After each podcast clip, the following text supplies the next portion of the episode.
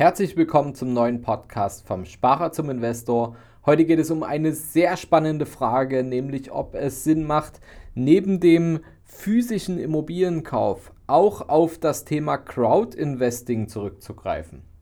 Diese Frage hat mich erreicht und ich dachte, das ist doch mal ein spannendes Thema für unseren Podcast.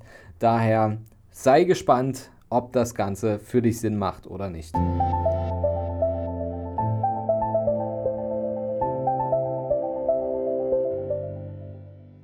Vom Sparer zum Investor. Dein Podcast rund um die Themen wissenschaftliches Investieren und Vermögensaufbau mit Immobilien. Neue Wege zur Rendite, ohne dabei zu spekulieren. Viel Spaß dabei.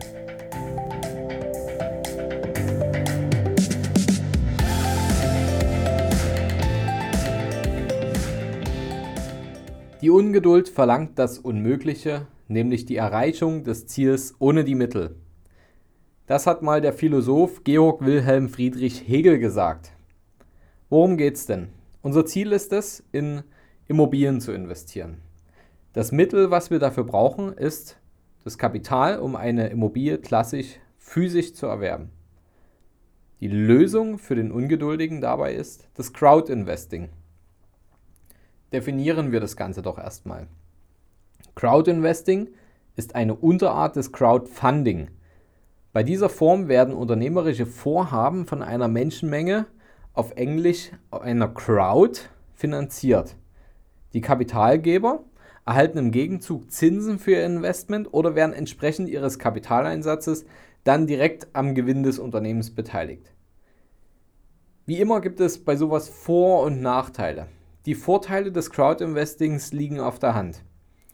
Wenn der Investor in Immobilien investiert über eine Crowd, dann ist natürlich die Einstiegshürde beim Investment stark gesenkt.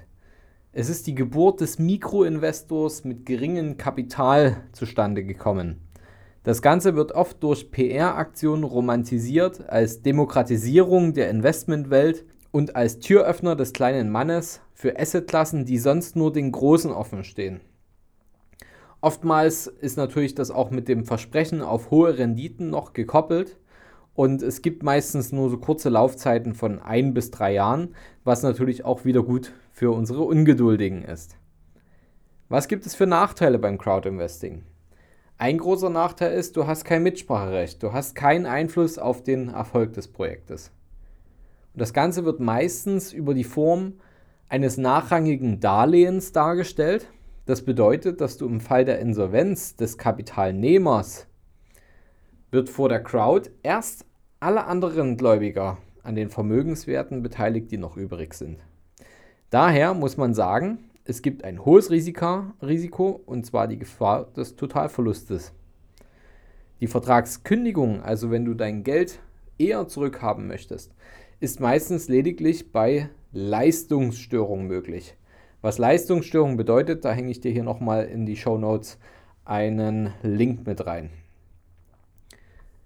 Wie ist es denn bei klassischen Immobilien, wenn man sie physisch erwirbt? Was sind denn da die Vorteile und da die Nachteile? Der Vorteil dabei ist, dass du natürlich einen großen Einfluss auf dein Investment hast als Eigentümer. Du hast auch ein sehr hohes Renditepotenzial, du hast viele Optimierungsmöglichkeiten, gerade wenn du eine Immobilie auch finanzierst. Und die Gefahr des Totalausfalls ist sehr gering, wenn nicht sogar fast nicht da.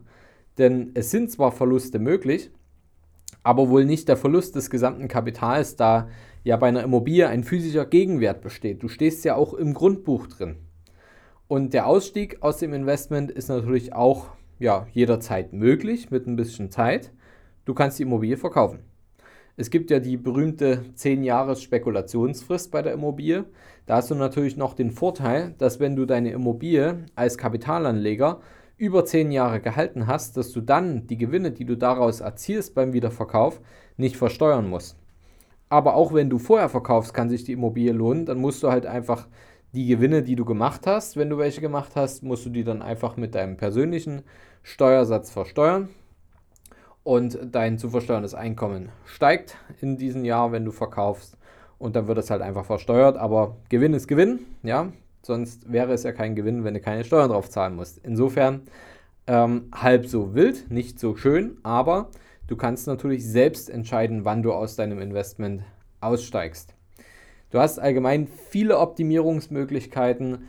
Vielleicht hast du schon mal meinen Instagram-Kanal vom Sparer zum Investor. Vielleicht hast du den schon mal beobachtet. Ab und zu poste ich da auch so Vorher-Nachher-Bilder von verschiedenen Wohnungen.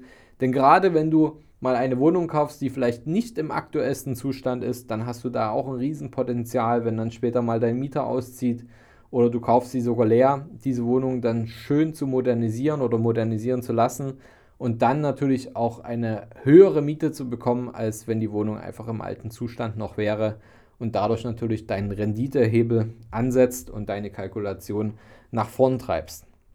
Ist natürlich auch toll, dass dein Investment ist natürlich auch finanzierbar. Das bedeutet, du musst auch nicht dein eigenes Kapital mitbringen, ähm, sondern du kannst dir natürlich Geld von der Bank leihen und wenn du das gut machst, dann zahlst nicht du selbst das Ganze ab, sondern dein Mieter. Bedeutet, dass die Immobilie ja früher oder später dann auch dir gehören kann, ohne dass du viel Geld selbst hereingesteckt hast. Halt, stopp! In wenigen Sekunden geht der Podcast für dich weiter. Ich habe einen kleinen Tipp für dich. Schau doch mal in unserer Capri Akademie vorbei. Dort kannst du dir online Teile unserer Beratung kostenlos anschauen oder sogar den Kurs vom Sparer zum Investor absolvieren. Interessiert dich das? Dann schau auf www.capri-akademie.de vorbei und schau dir heute noch die kostenlosen Beratungssequenzen an. Viel Spaß beim Weiterhören. Aber es gibt auch Nachteile. Ein Nachteil ist zum Beispiel die Einstiegshürde der Immobilie. Die ist natürlich höher als beim Crowdinvesting. Wenn du beim Crowdinvesting schon mit kleinen Geldbeträgen anfangen kannst, ist es bei der Immobilie meistens so, dass allein durch den Kauf ja Kaufnebenkosten entstehen in Form von Notargebühren, Grundbuchgebühren. Ähm, du musst meistens eine Grunderwerbssteuer zahlen. Vielleicht hast du noch einen Makler, äh, dessen Dienstleistungen vergütet werden soll. Und all das äh, erzeugt natürlich Kosten und dafür brauchst du Eigenkapital, um das Ganze auch zu stemmen. Das sind jetzt keine Riesenbeträge, aber du solltest schon locker deine 6.000 bis 10.000 Euro beiseite haben, um da tatsächlich auch wirklich tätig zu werden. Du solltest natürlich auch ein bisschen mehr Zeit mitbringen, wo natürlich jetzt beim Crowd-Investing der Zeithorizont meistens eher kürzer ist, ist es bei der Immobilie ratsam, mindestens 10 Jahre zu investieren, denn da kannst du schon mal von, der Steuer, von dem steuerfreien Verkauf profitieren. Und allgemein ist es natürlich so, dass Zeit dein bester Freund beim Investment ist und je mehr Zeit du deiner Immobilie gibst, sich auch selbst abzufinanzieren, umso mehr gehört natürlich auch dir. Das heißt, die Restschuld bei der Bank ist niedriger und wenn du dann deinen Verkaufspreis der Restschuld gegenübersetzt, dann ist natürlich die Differenz, die dort übrig bleibt, ist natürlich umso größer, umso mehr Zeit du der Sache gegeben hast.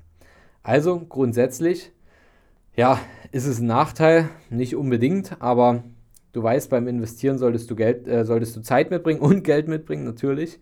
Und das ist bei der Immobilie ähm, so diese magische 10-Jahres-Grenze, denn alles, was du nicht versteuern musst, ist natürlich auch dein Gewinn. Und es gibt noch einen weiteren Nachteil, der auf jeden Fall beim Crowdinvesting nicht vorhanden ist. Du solltest bei der Immobilie, wenn du sie finanzieren möchtest, geordnete finanzielle Verhältnisse haben. Das heißt, du brauchst ja in der Regel einen Bankkredit und damit du diesen Kredit von der Bank bekommst, sollte die Bank dir auch vertrauen können.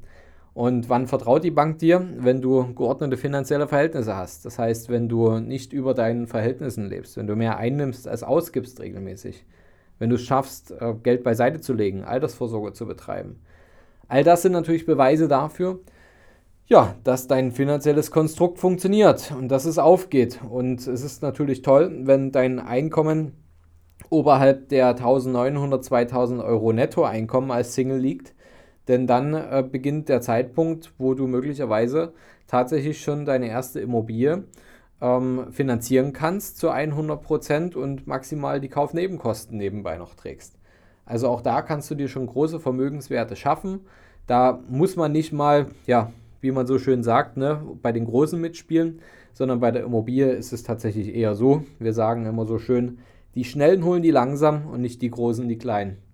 Denn auf dem Immobilienmarkt, wenn du ein gutes Investment findest, dann ja, geiern meistens auch andere gerade danach und deswegen solltest du natürlich schnell sein und solltest deine geordneten finanzielle Verhältnisse auch darlegen können einer Bank, sodass du auch schnell tatsächlich den Kaufpreis pünktlich auch zahlen kannst und dem Verkäufer auch beweisen kannst oder deinem Makler beweisen kannst, dass du überhaupt in der Lage bist, die Immobilie zu bewirtschaften, zu bezahlen und dass du der Sache gewachsen bist.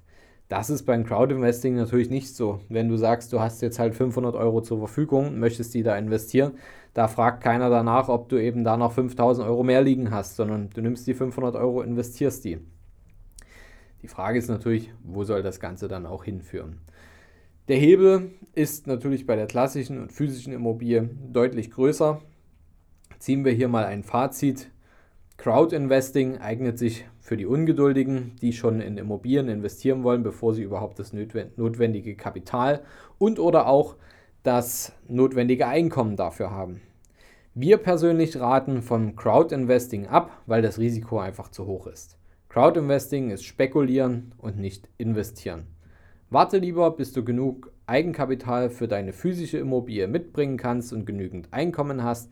Das zahlt sich langfristig so richtig aus, macht viel Freude und dann wirst du auch vom Sparer zum Investor. Und wenn du doch irgendwo den Antrieb hast, bei Crowd-Investing mitzumachen, dann kannst du das natürlich gern mit kleinen Mengen an Geld tun. Dann sieh es aber, ja, ich sag mal immer, sieh es als Spende, wenn du irgendein Projekt cool findest und ähm, da Geld mit hingeben möchtest, dann sieh es als Spende, dann ist es weg. Und wenn was bei rumkommt, dann ist es schön aber plane nicht damit. Und wenn du damit planen möchtest, dann ähm, solltest du vom Sparer zum Investor werden und äh, dann schon physisch in Immobilien investieren und dir die Ausgangssituation schaffen, damit das überhaupt für dich funktioniert. Aber du wirst sehen, das zahlt sich langfristig aus und damit wirst du noch viel Freude haben und schneller an deine finanziellen Ziele kommen, als du dir das heute vorstellen kannst. Bis zum nächsten Mal, dein Fabian. Hast du Fragen zur heutigen Podcast-Folge oder brauchst du Unterstützung, deine Investments erfolgreich umzusetzen, Steuern zu sparen oder deinem Depot mal so richtig Aufwind zu geben? Dann schreib mir gerne eine Mail an schuster at capitalreinvest.de.